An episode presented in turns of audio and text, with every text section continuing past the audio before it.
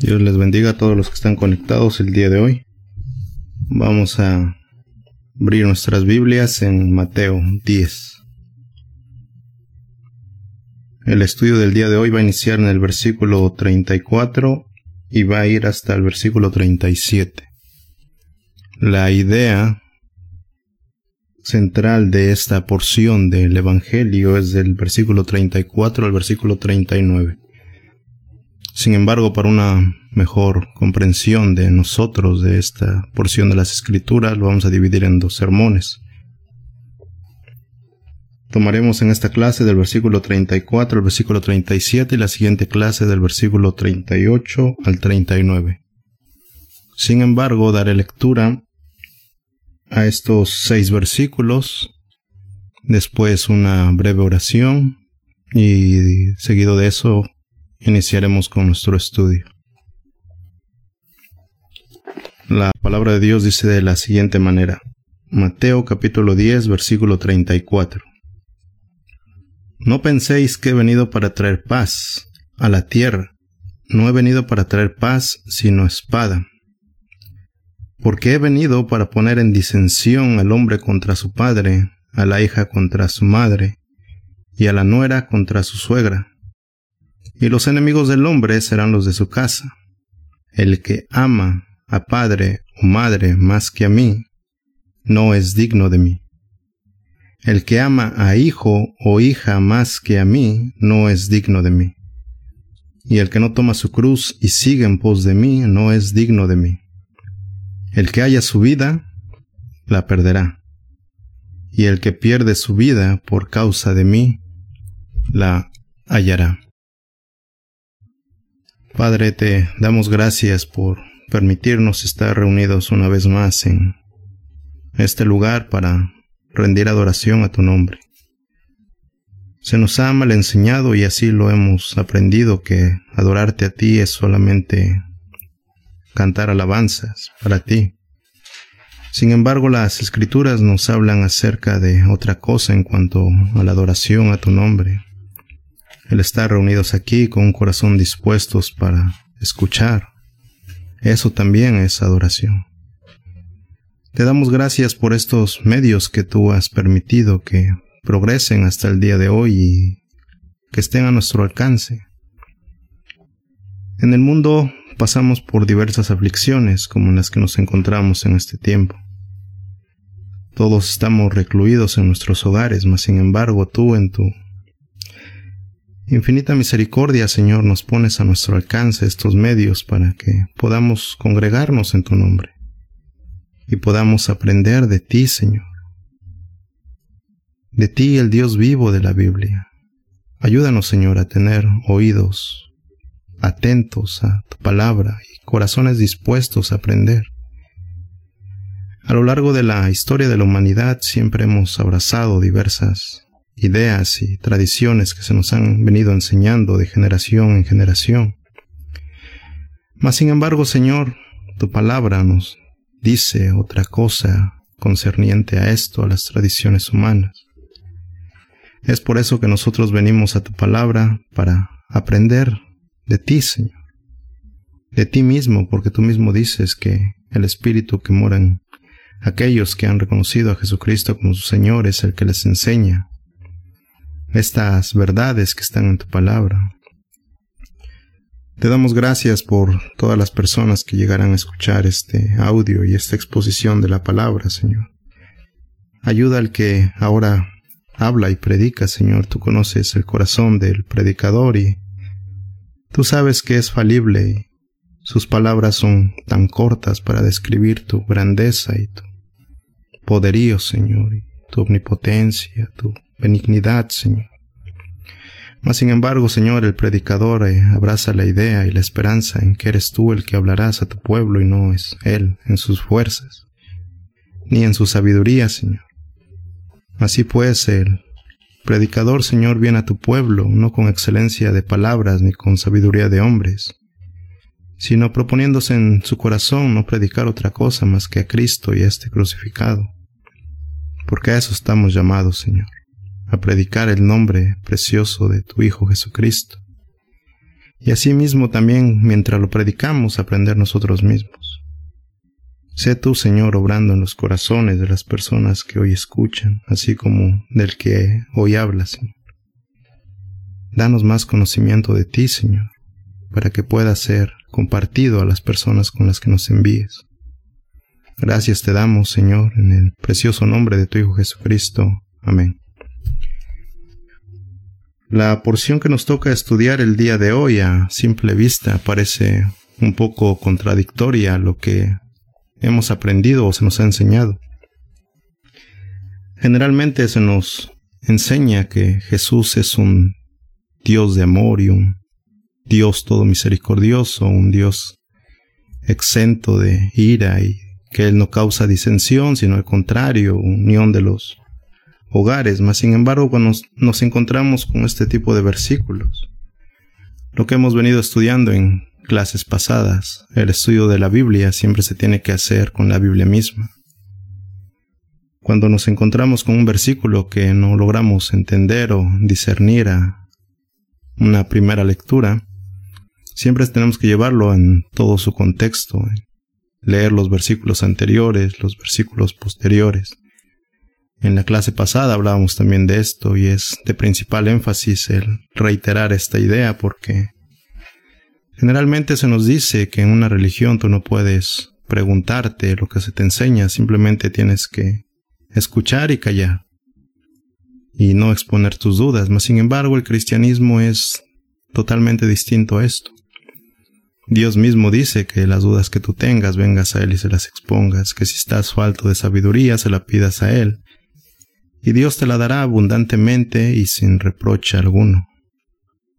Es Dios, pues, el que nos enseña su palabra y las verdades que están en, escritas en su palabra misma. Entonces, cuando nos topamos con versículos como el versículo 34 de Mateo 10, 34, donde nos dice, no penséis que he venido para traer paz a la tierra, no he venido para traer paz, sino espada, ahí como que pensamos, bueno, pues esto no es lo que me han dicho. A mí lo que se me ha dicho es que Jesús es un Dios de paz, es un... Hay personas que dicen que solamente fue un gran profeta, un gran maestro y que era un hombre pacificador, hombres que han sido reconocidos en el mundo como Gandhi, abrazaban las ideas de Jesucristo. Y Gandhi decía que muchas de sus ideales los centraba en el sermón del monte dado por Jesucristo. Gandhi decía que Jesucristo era un pacificador, mas sin embargo aquí nos encontramos con que Cristo mismo haciendo estas declaraciones, Mateo escribe lo que escuchó de Jesucristo, lo que recibió directamente de Cristo. Y Cristo dice que no ha venido a traer paz, sino espada. Ahora, ¿cuál es esa espada que se refiere Cristo? Porque si nosotros vamos a pasajes como por ejemplo al libro del profeta Isaías, en Isaías en su capítulo 9. En el versículo 6, eh, esto es Isaías anunciando al Mesías. profeta de Dios viene anunciando al Cristo que habría de nacer muchísimo tiempo después. Y nos dice de la siguiente manera Isaías 9:6, porque un niño nos es nacido, hijo nos es dado, y el principado sobre su hombro, y se llamará su nombre admirable. Consejero, Dios fuerte, Padre eterno, príncipe de paz. Ahora aquí hay mucha información en este solo versículo, pero nos vamos a centrar simplemente en lo que dice al último, príncipe de paz, porque siendo un niño, como es que siendo niño sea también un Padre eterno? Si un niño no se le puede llamar Padre Eterno, pero nos vamos a centrar en la idea que nos da Isaías de príncipe de paz. Entonces, ¿cómo este príncipe de paz ahora nos da la declaración que viene a traer espada y disensión entre las familias? Jesús es el que da la paz verdadera. No hay paz sino a través de Cristo. Generalmente pensamos cuando no hemos reconocido a Jesucristo como nuestro Señor, que vivimos en paz. Y asimismo también lo enseñamos, es que tú para alcanzar la paz tienes que estar bien contigo mismo, tienes que amarte a ti mismo para que así puedas amar a las demás personas. ¿Cuál es el fallo de esta idea?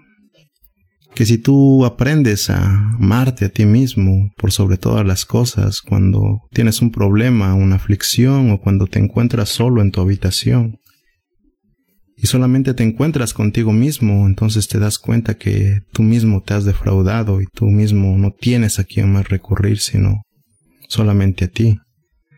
Es entonces cuando viene la depresión, la tristeza, el vacío. Un comentarista dice de manera muy acertada que el corazón del hombre tiene un vacío tan grande que solamente Dios puede llenar un corazón al tamaño de Dios con este vacío, con este hoyo en ese corazón. Solo Dios puede llenar ese vacío. Desde el primer hombre que fue Adán y así después Eva, sus hijos, cuando Adán y Eva pecaron y cayeron de la gracia de Dios y fueron destituidos, el hombre comenzó su incesante búsqueda acerca de cómo llenar este vacío. Se crearon dioses a sí mismos. Ellos mismos tomaron personas y las trataron de poner en un lugar de prominencia, como cuando se juntaron y hicieron la torre de Babel. Y se dijeron a sí mismos, hagamos una torre que llegue hasta el cielo. Se nos ha enseñado la idea que la torre era altísima, que tocaba las nubes, mas sin embargo no, esto no es así. Los hombres hicieron una torre donde sentaron a una persona que adoraban como Dios, que ellos veneraban como Dios y que entonces le decían, ahora tú eres nuestro Dios. Después lo vemos con el pueblo de Israel. Cuando Dios los saca de Egipto y los lleva a través del desierto, al subir Moisés para recibir la ley al monte Sinaí, al tardar él en estar en comunión con Dios, ¿qué es lo que hace el pueblo de Israel? Reúnen todos sus arcillos de oro y todas sus alhajas de oro, las funden y hacen un becerro y le rinden adoración a este becerro y ellos dicen hagamos dioses que vayan en pos de nosotros. Hoy en día pasa lo mismo, el hombre prefiere abrazar la idea de un falso dios o de un dios hecho a su medida. Las personas que dicen ser ateos, que esto es sin Dios, también tienen Dios y su Dios son ellos mismos, porque ellos mismos creen que son seres autosuficientes que no necesitan de nadie. Y entonces tratan de buscar esta paz en diversas doctrinas, en meditaciones, en mantras que repiten incansablemente, mas sin embargo esto solamente les da una paz frágil, una paz de cristal que al menor movimiento se, se ve dañada y se ve fracturada. Mas sin embargo, si nosotros vamos al Evangelio de Juan, en el capítulo 14, perdón, Juan 14,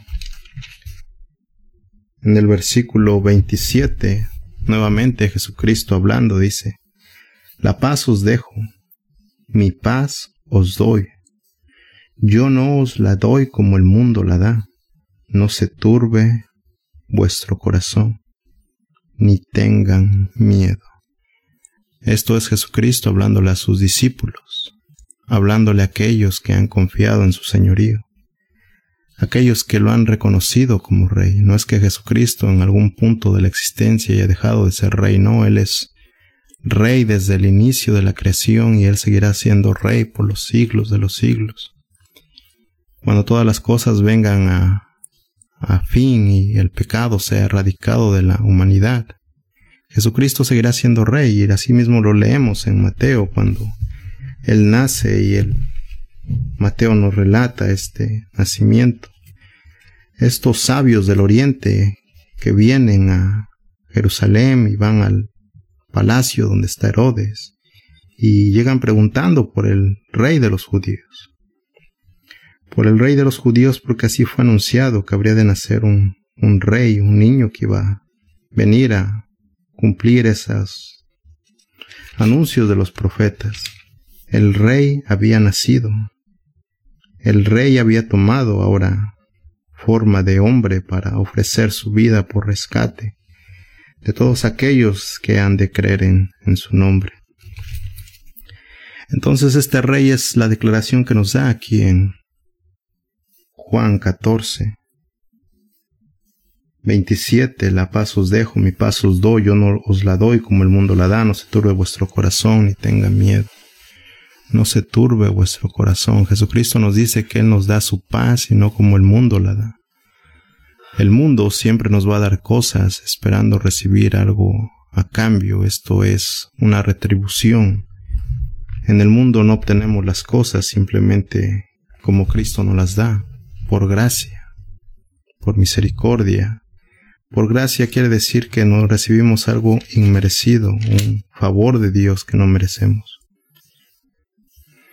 Incluso Jesucristo mismo bendice a los pacificadores, y eso lo encontrábamos y lo estudiamos en Mateo 5 cuando veíamos el sermón del monte, en esta introducción que Jesucristo da al sermón del monte, en las bienaventuranzas que son también conocidas como las características de todo cristiano que realmente es discípulo de Cristo.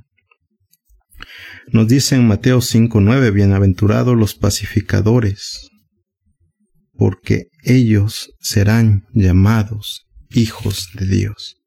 Ahora recordemos que estas declaraciones solamente son para los discípulos de Cristo, para aquellos que han sido adoptados por el Padre a través de Jesucristo.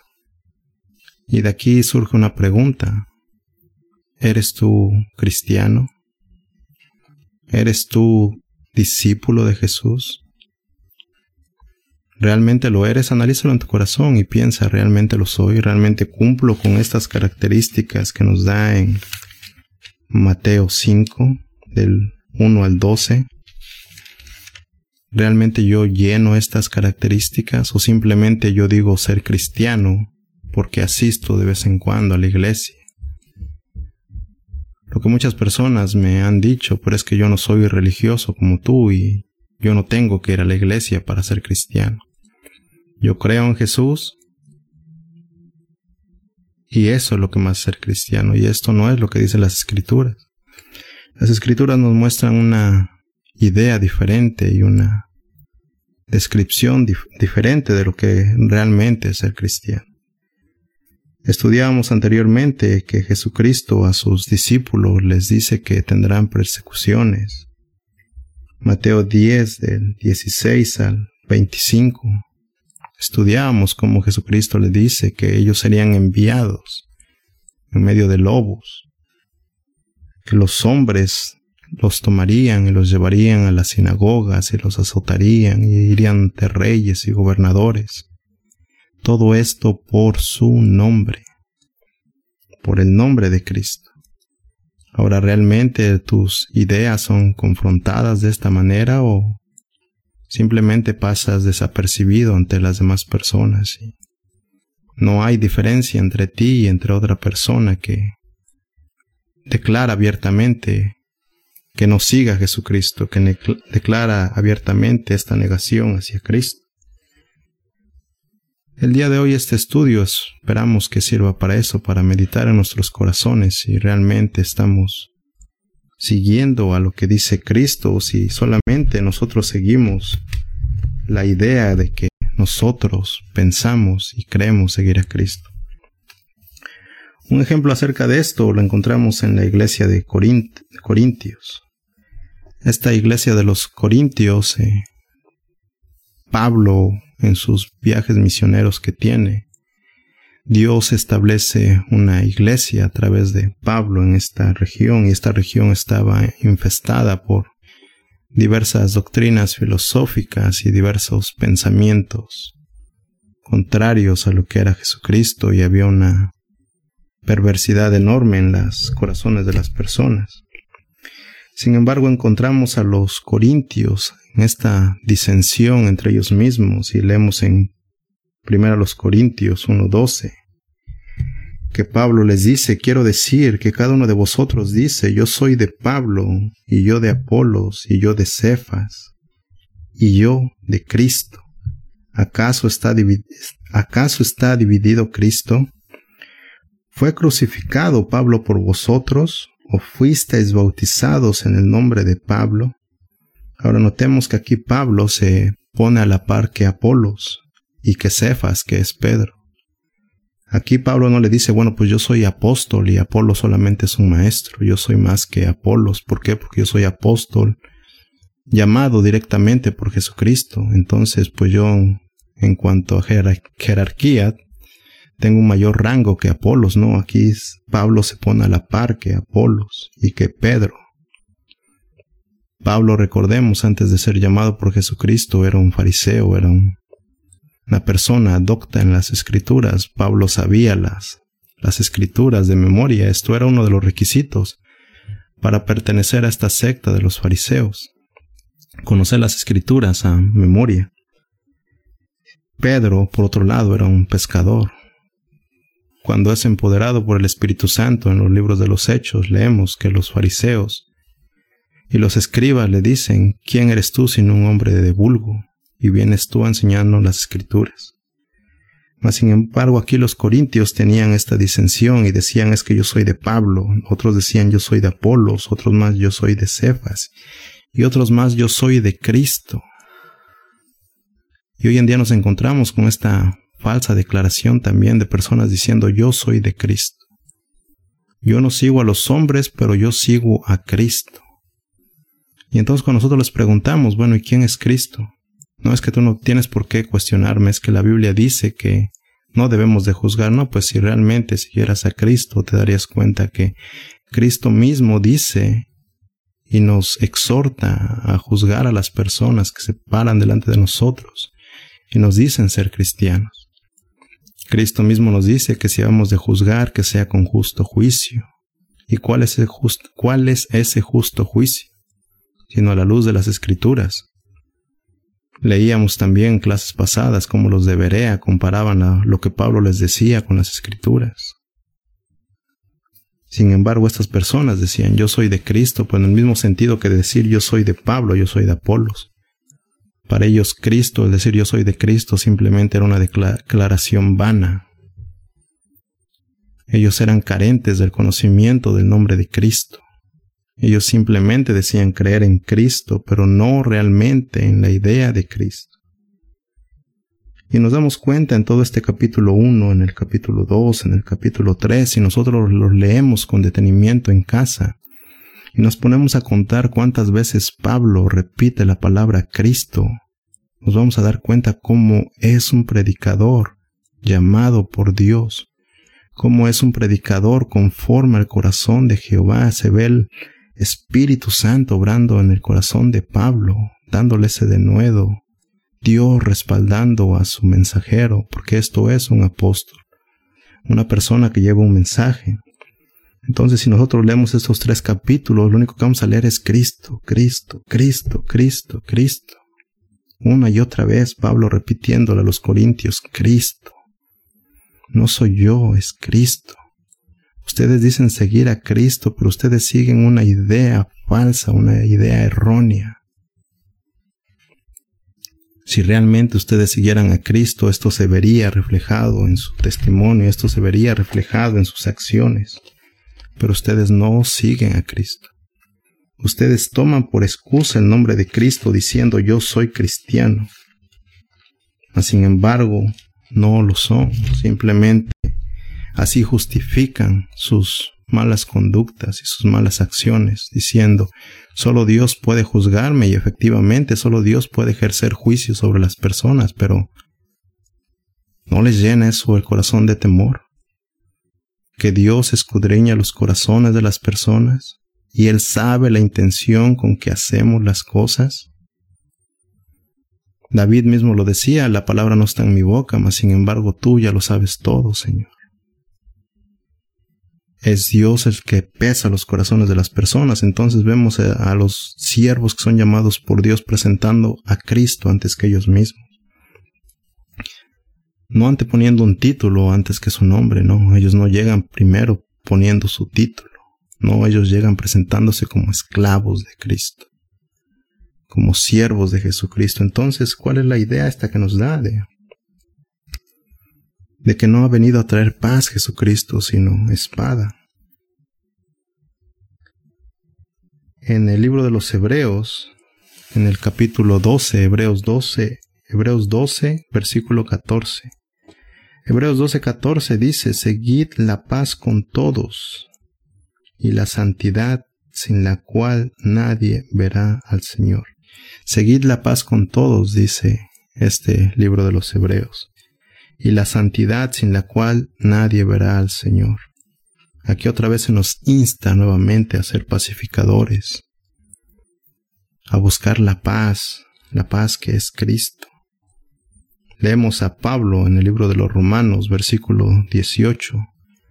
Les voy a leer la traducción de Dios habla hoy.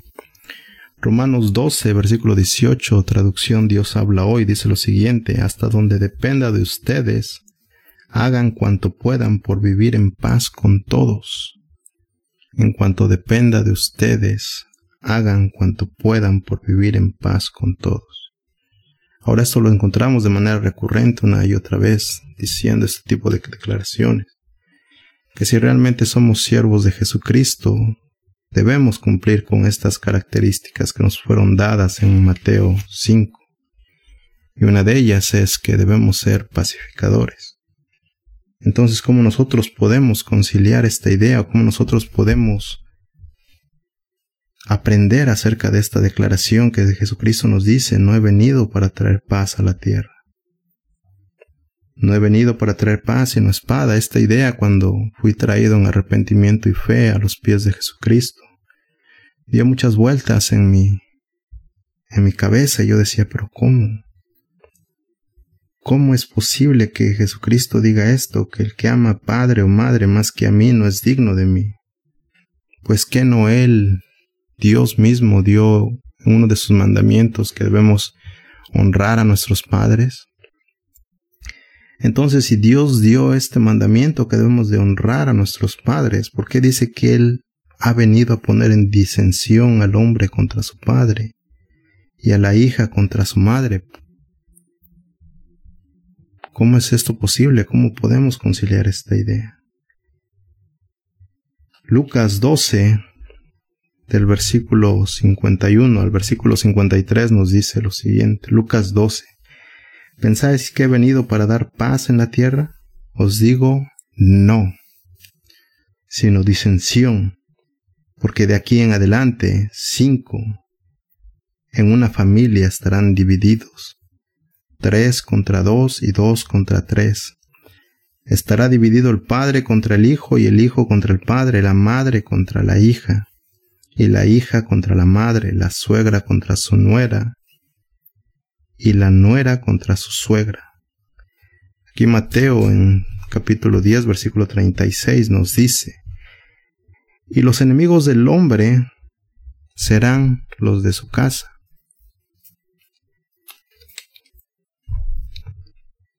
Mateo 10, 10:36 nos dice que los enemigos del hombre serán los de su propia casa. ¿Cómo es esto que pasa entonces? ¿Qué es esta espada sino la palabra de Dios? Porque la palabra de Dios recordemos que es más cortante que una espada de doble filo, que entra en el corazón de las personas y divide este ser malvado que hay en nosotros, de nuestro espíritu. Y entonces cuando nosotros nos rendimos al señorío de Jesucristo, esta espada que es la palabra de Dios entra en el corazón de las personas y lo transforma en un corazón de carne, en un corazón que siente.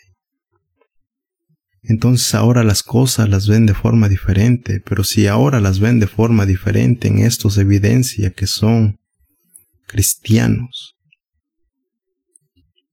Hoy en día, en situaciones como las que estamos viviendo, en que el mundo se encuentra asolado por estas aflicciones, el ser cristiano está de moda y vemos a las personas clamando a Dios y vemos videos posteados en las redes sociales de personas supuestamente humillándose y arrepintiéndose de sus pecados.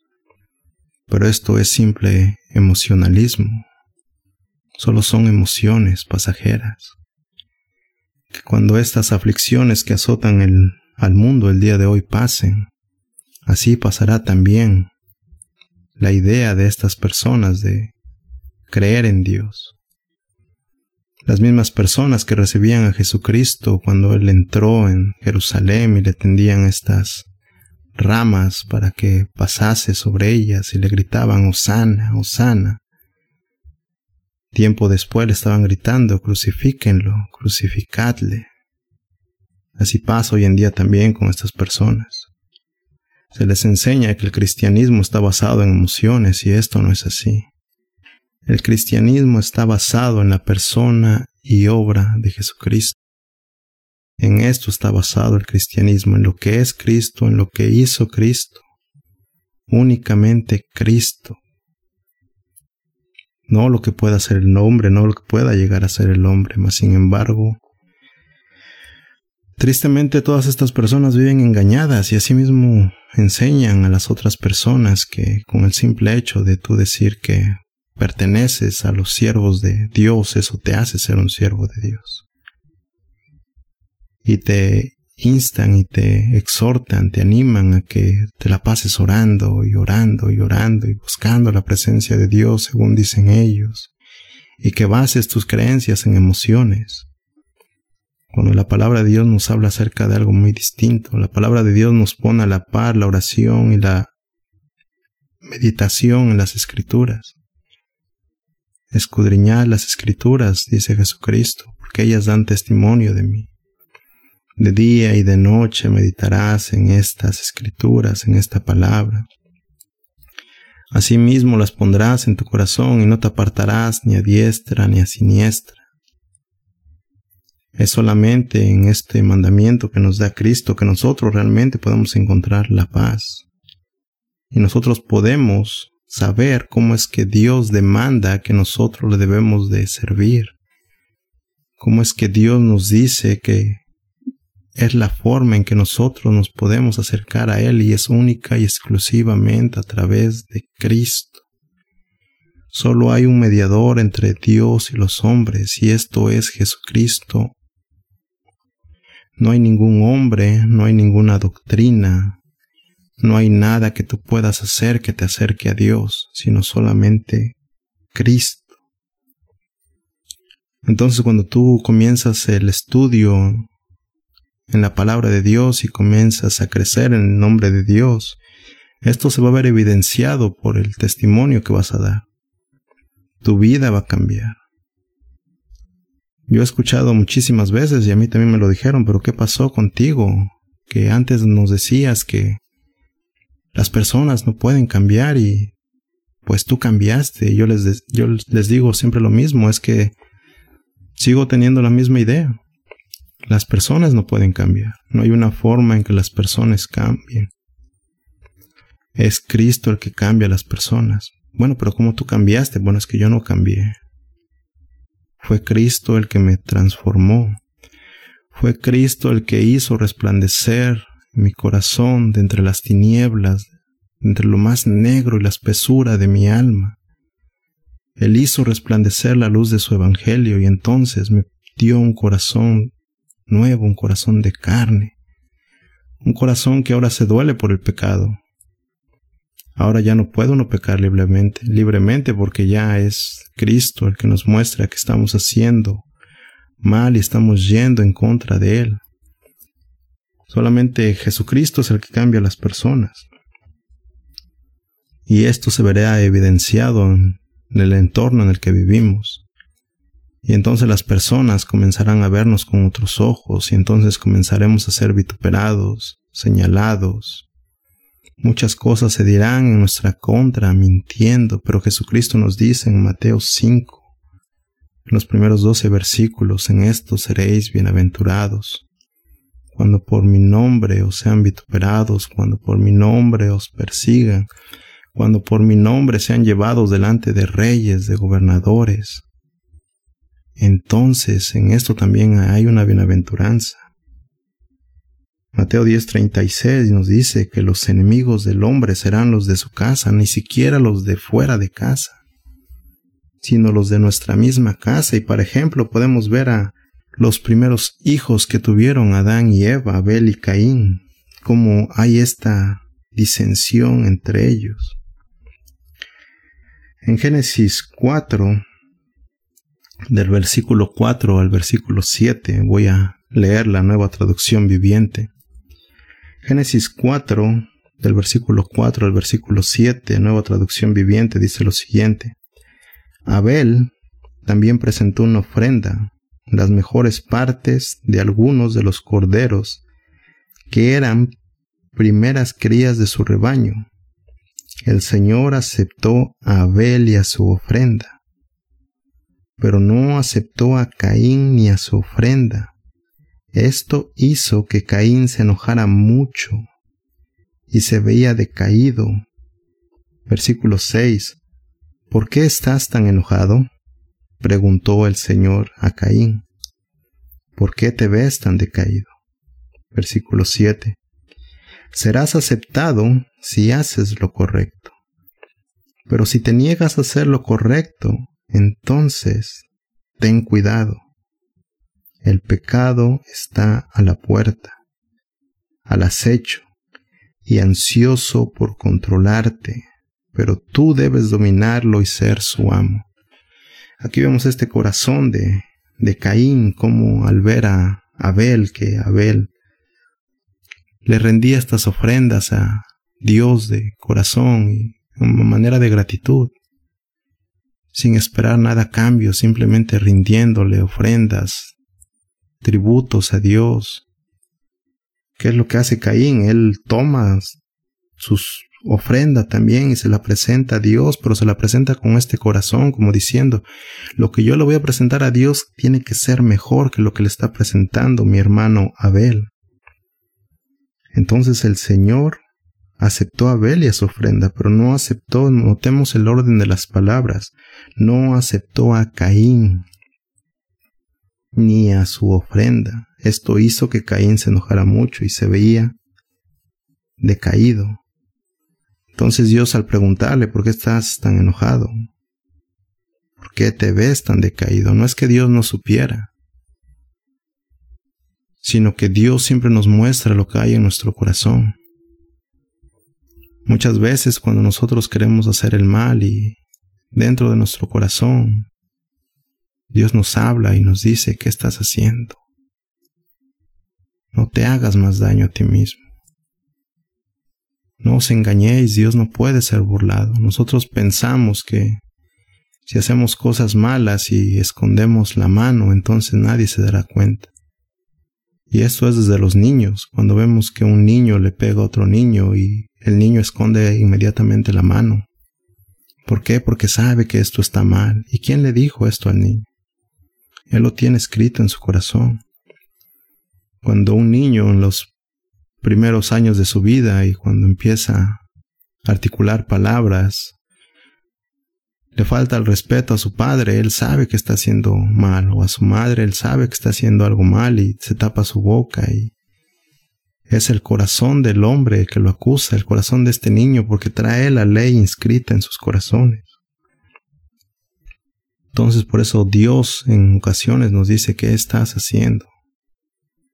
eso va en contra de mí. Mas sin embargo el hombre se niega a seguir los estatutos de Jehová y quieren hacer su propia ley, quieren vivir bajo su propia ley. Pero no, esto no es así.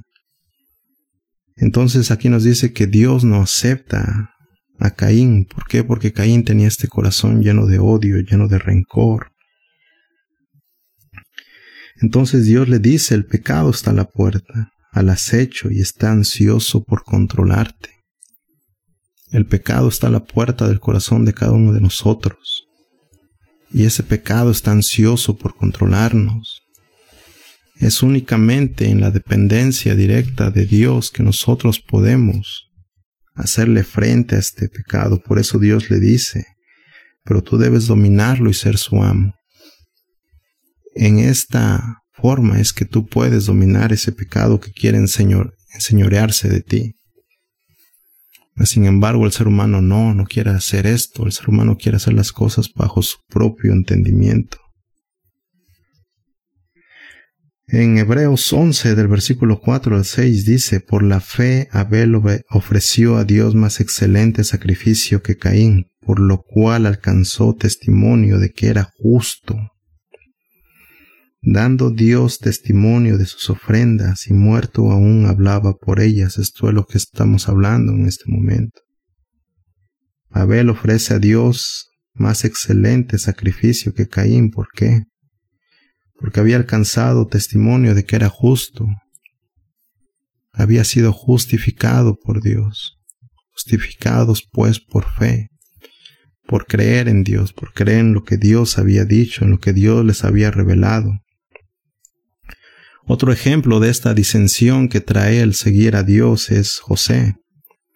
Cuando escuchamos exposiciones de diversos predicadores acerca de José, enfatizan a José y dicen, es que José fue el, el segundo de Faraón y José consiguió todo esto porque jamás se rindió, porque él siempre tuvo confianza en sí mismo y enfatizan a José una y otra vez, una y otra vez. Génesis 37, versículo 28. Y cuando pasaban los madianitas, mercaderes, sacaron ellos a José de la cisterna y le trajeron arriba y le vendieron a los ismaelitas por veinte piezas de plata y llevaron a José a Egipto. Ahora todo esto obedece a un propósito que Dios tenía en la vida de José. Dios permite que José sea vendido por sus hermanos, porque José también daba testimonio de que seguía los lineamientos que Dios había establecido.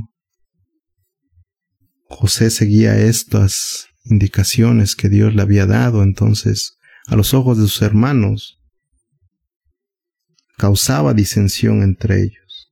Por eso Mateo 10:36 nos dice que los enemigos del hombre serán los de su casa. Cuando uno da testimonio de que ha profesado fe, pero fe verdadera en Jesucristo. No esa falsa fe que nos enseñan que debes de creer en ti mismo y que tu palabra tiene poder y que estás llamado para gobernar y que...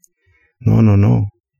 La fe según Jesucristo, esta fe que es para salvación, esta fe que nos lleva a declararnos voluntariamente esclavos de Jesucristo, esta fe que nos lleva a decir, Señor, sé tú mi Señor.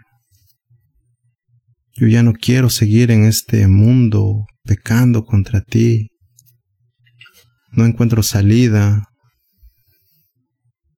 He pasado por diversas doctrinas, por diversos pensamientos filosóficos y me he encontrado en este punto en el que ya no sé qué hacer. Sé tú mi Señor. Sé tú guiando mis pasos, guiándome por el camino de justicia que es tu Hijo Jesucristo. Es esta fe la que se evidencia a las demás personas y estas personas nos señalarán y nos vituperarán y como José, que José fue vendido por sus hermanos. En Romanos 8:28 dice, y sabemos que a los que aman a Dios todas las cosas les ayudan a bien, esto es, a los que conforme a su propósito son llamados. Este es un versículo que es citado tanto por cristianos como no cristianos. Y de nuevo, en el mundo se dice que hay cristianos, que hay medios cristianos, que hay cristianos carnales y muchos tipos de cristianos y diversos niveles. La Biblia nos habla de dos tipos de personas, cristianos y no cristianos. Jesucristo mismo nos presenta dos caminos solamente, el camino a salvación que es Cristo y el camino a perdición que es el hombre siguiendo su voluntad. Jesucristo mismo nos presenta que hay dos puertas, la estrecha y la ancha. La estrecha que te lleva al camino, que es Cristo, y la ancha que te lleva a perdición. No puedes servir a dos señores, dice Jesucristo, porque siempre le quedarás mal a uno. Entonces este versículo solamente se aplica para aquellos que son siervos de Jesucristo, para aquellos que han sido redimidos por la sangre del Cordero. Sin embargo, todas las personas lo citan y piensan que este versículo se aplica también a ellos y dicen es que todas las cosas nos dan a bien. Eso es lo que dice la Biblia. Pero sin embargo dice a los que conforme a su propósito son llamados. Todos aquellos que se rinden al señorío de Jesucristo tienen el llamamiento según la orden de Melquisedec. Y esto es a través de Cristo, por medio del llamamiento de Cristo. Génesis 45, 5 Génesis 45, 5, una vez que los hermanos de José vienen a José y le dicen, oye, pues perdónanos porque te vendimos, una vez que José se revela a sus hermanos y los hace entrar en esta habitación y él se revela a ellos y le dice, aún vive mi padre. Génesis 45, 5 dice, ahora pues no os entristezcáis, ni os pese de haberme vendido acá, porque para preservación de vida me envió Dios delante de vosotros. Notemos esas palabras y el orden en el que se usan. Porque para preservación de vida me envió. ¿Quién envió a José? ¿Por qué José terminó ahí? Porque Dios lo envió. Me envió Dios delante de vosotros. Mateo 10, 16, he aquí yo os envío. Mateo 10, 5, a estos doce envió Jesús. En la Biblia vamos a encontrar una y otra vez a Jesús enviando a las personas a Jesús enviando a sus siervos. Desde el Antiguo Testamento hasta el Nuevo Testamento es Dios el que envía a sus siervos y si Dios envía a sus siervos, Él los va a respaldar, pero Él nos da instrucciones específicas. No como los falsos maestros que dicen es que Dios me dijo que me iba a enviar a un lugar, pero no sé dónde, no sé cuándo. No, Dios te dice a dónde te va a enviar, de qué forma te va a enviar. A Jonás mismo le dijo, vete a Nínive. Jonás le dice, yo no voy a Nínive. Y Dios le dice, bueno, vas a ir a Nínive. Allá te espero, Nínive, allá nos vemos. Y Jonás terminó llegando a Nínive. Así en esta instrucción que Jesús le da a sus doce apóstoles, le dice, no vayan por camino de gentiles ni en ciudades samaritanos entren. Esta es la instrucción primaria que les da. Después encontramos a Cristo enviando a sus siervos a predicarle a los samaritanos y a los gentiles y hasta lo último de los confines de la tierra.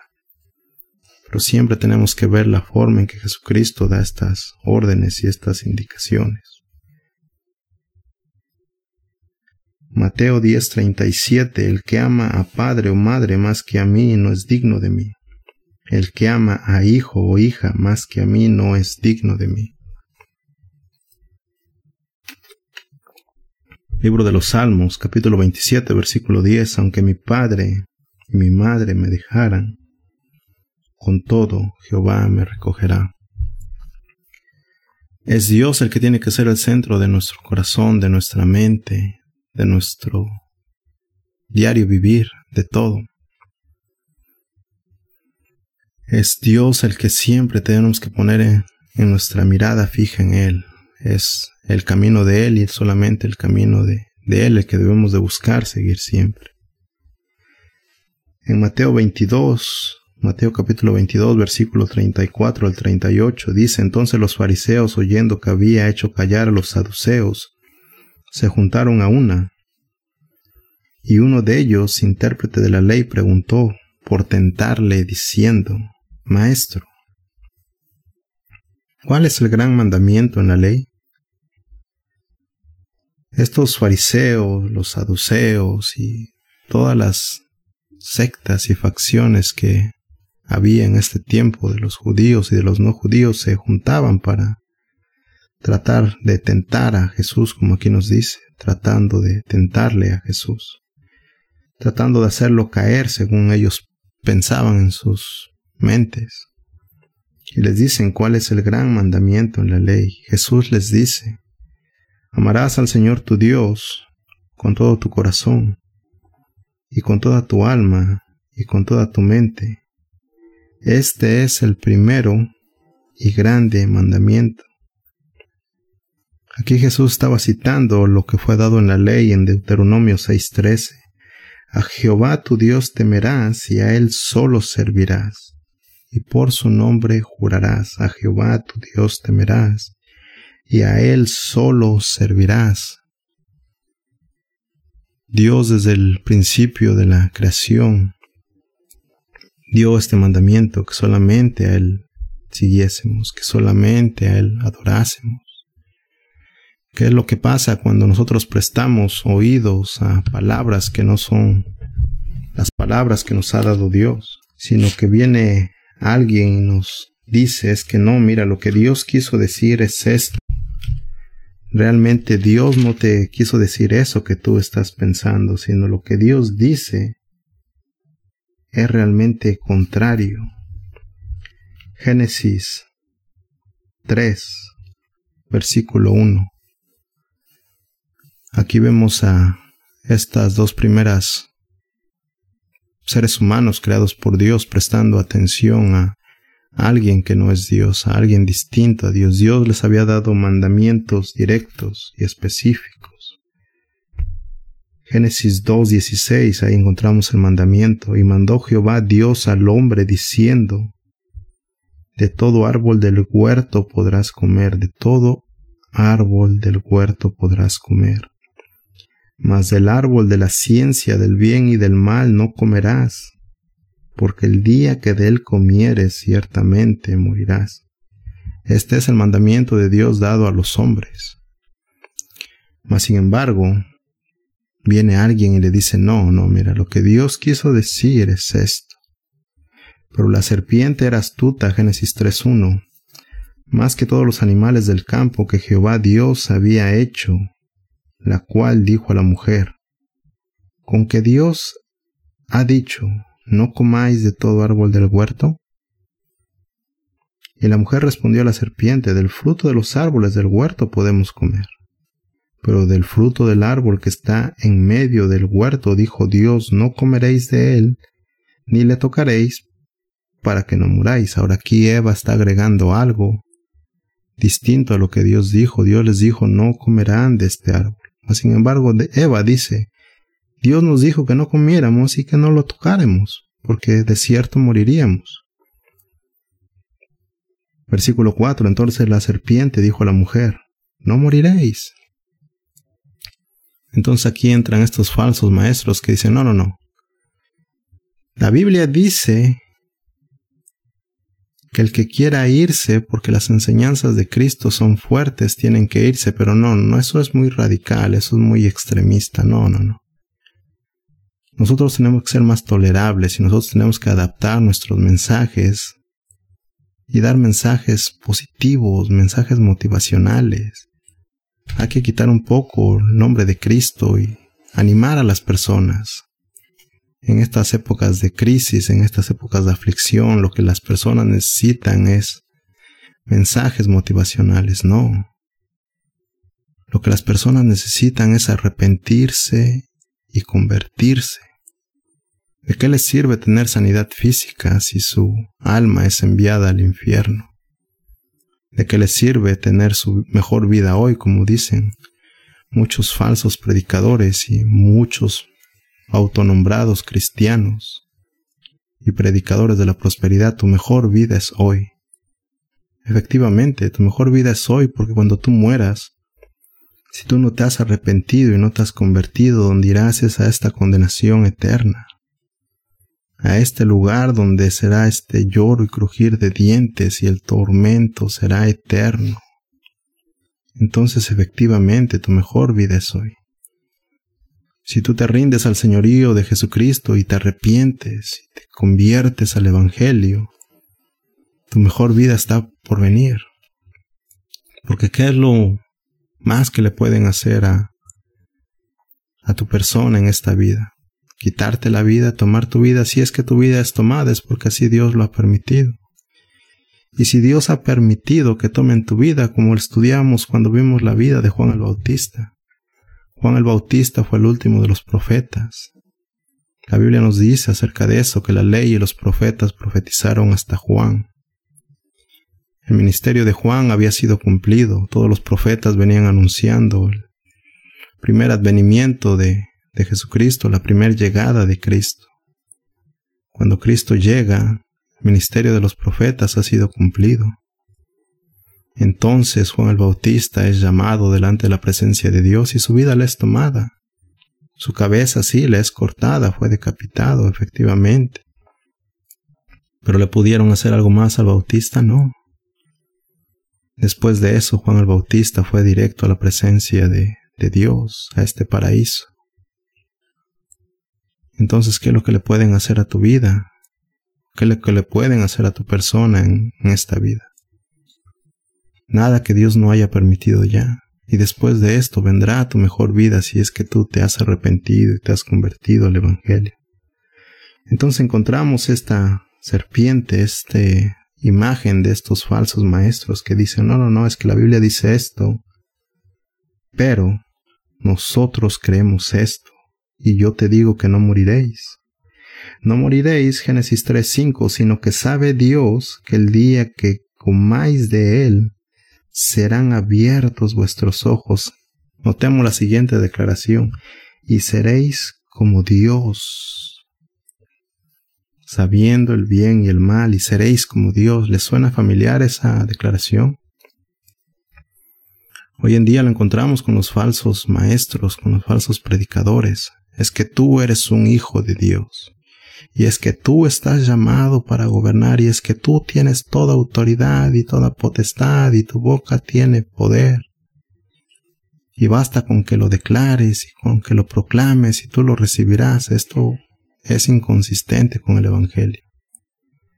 El único que tiene capacidad de crear algo con su palabra y el único que tiene esta palabra en la que habita poder es Dios y esto lo encontramos en Génesis 1.1, donde nos dice, en el principio creó Dios los cielos y la tierra. Creó Dios, creó viene del verbo vará, que es única y exclusivamente otorgado a la persona de Dios, es un verbo en singular. Creó este crear de traer a la existencia de lo que no existía, de donde no había nada, Dios trae a la existencia las cosas. Sin embargo, estas personas dicen es que tú serás como Dios.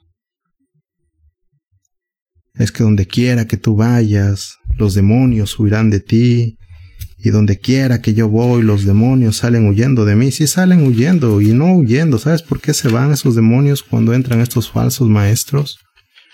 Porque es como si entrara su relevo de ellos.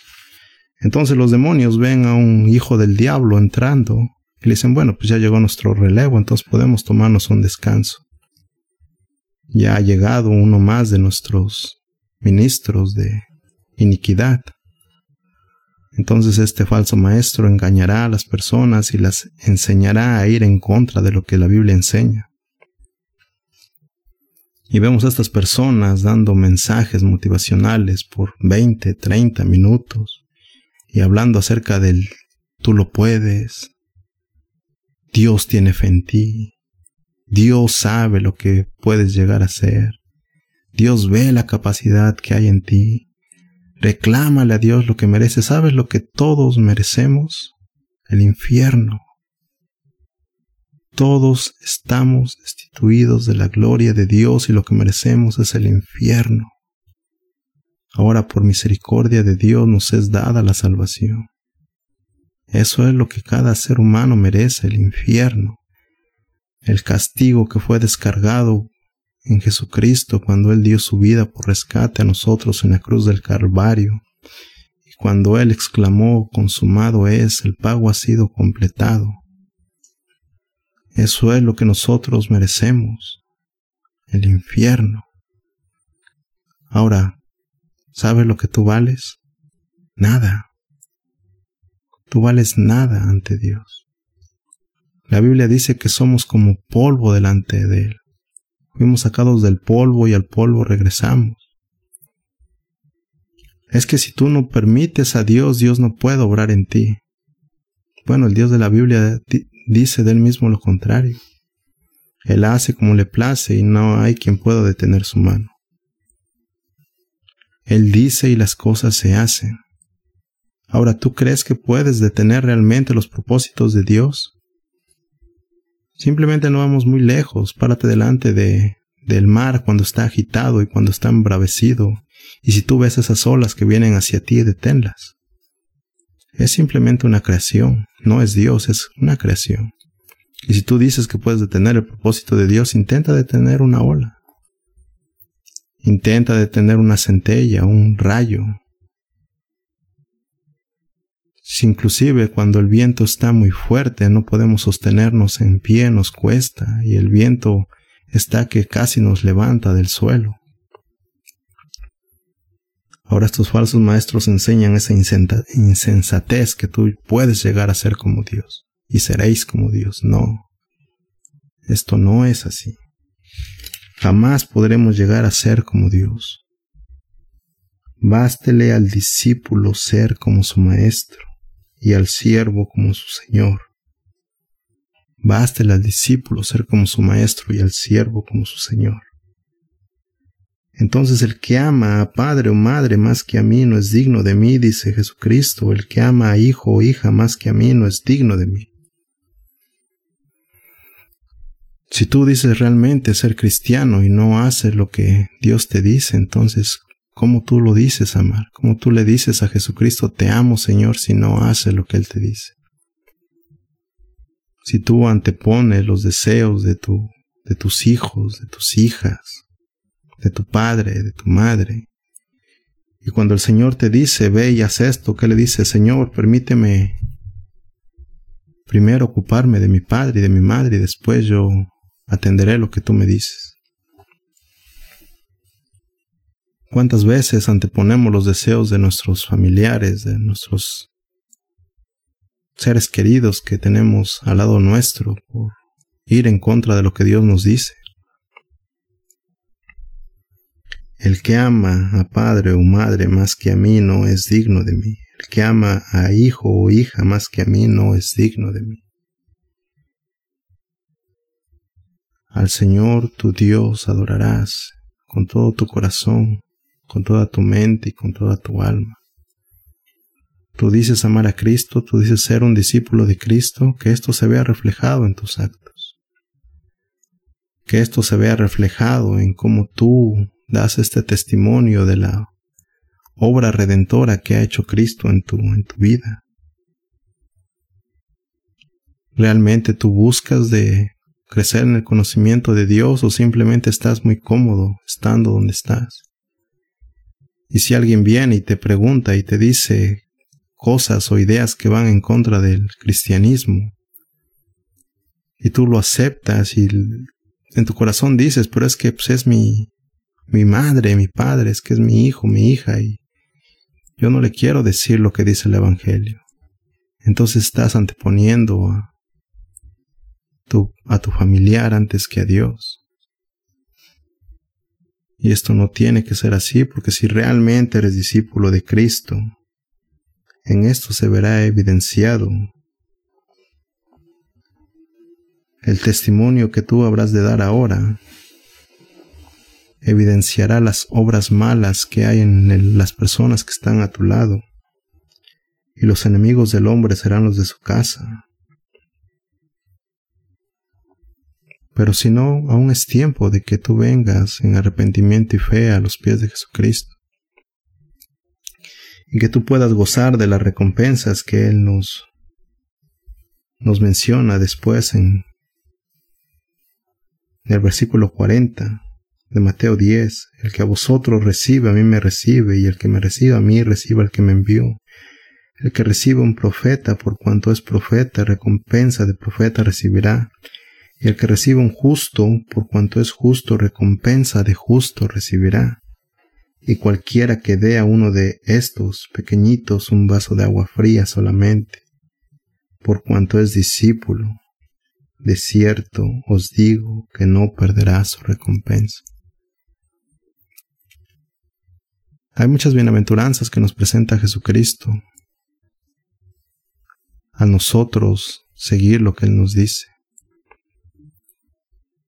En el camino encontraremos aflicciones, como dice la Biblia, pero debemos de confiar porque es Cristo el que ha vencido al mundo.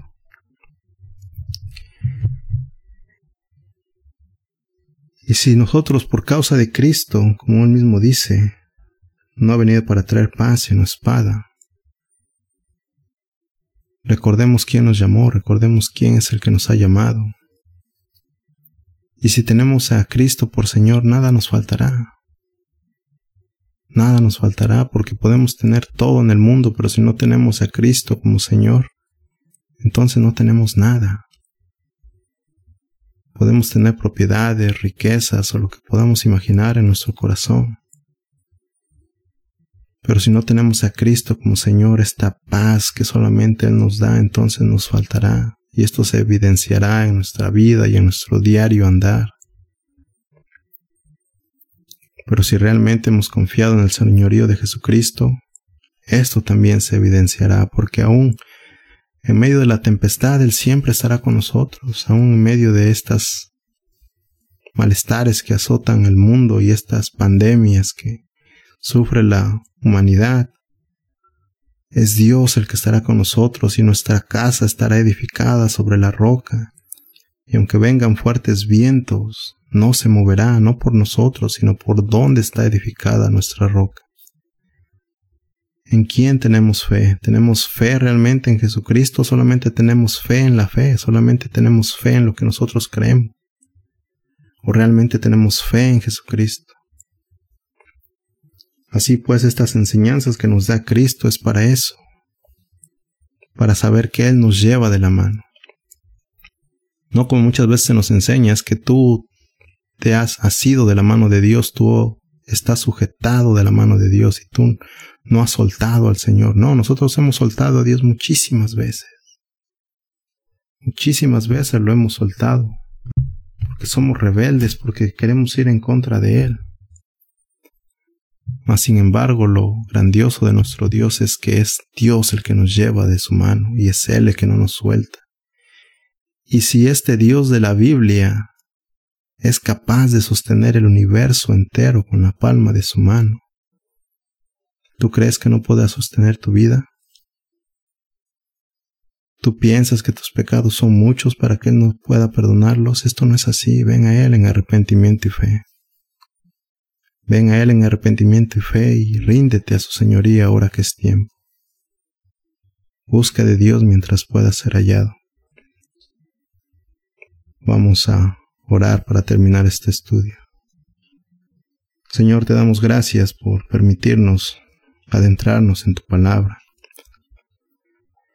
Te damos gracias, Señor Jesucristo, porque eres tú el que nos has enseñado una vez más las maravillas que tú has dejado en tus escrituras, cada versículo en el que nos deleitamos y escudriñamos y queremos aprender más de ti, quisiéramos que el tiempo no terminase y seguir aprendiendo de ti.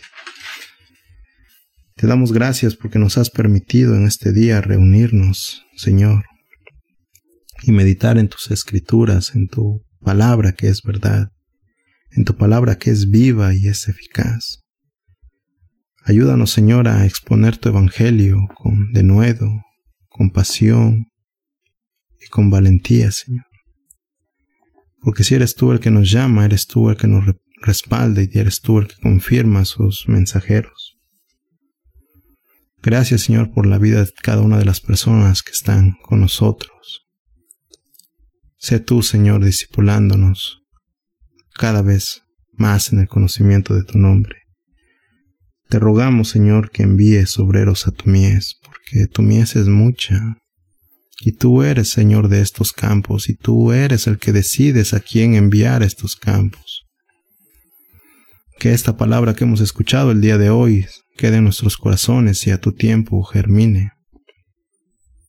Gracias Señor te damos porque eres bueno con nosotros y para siempre son tus misericordias.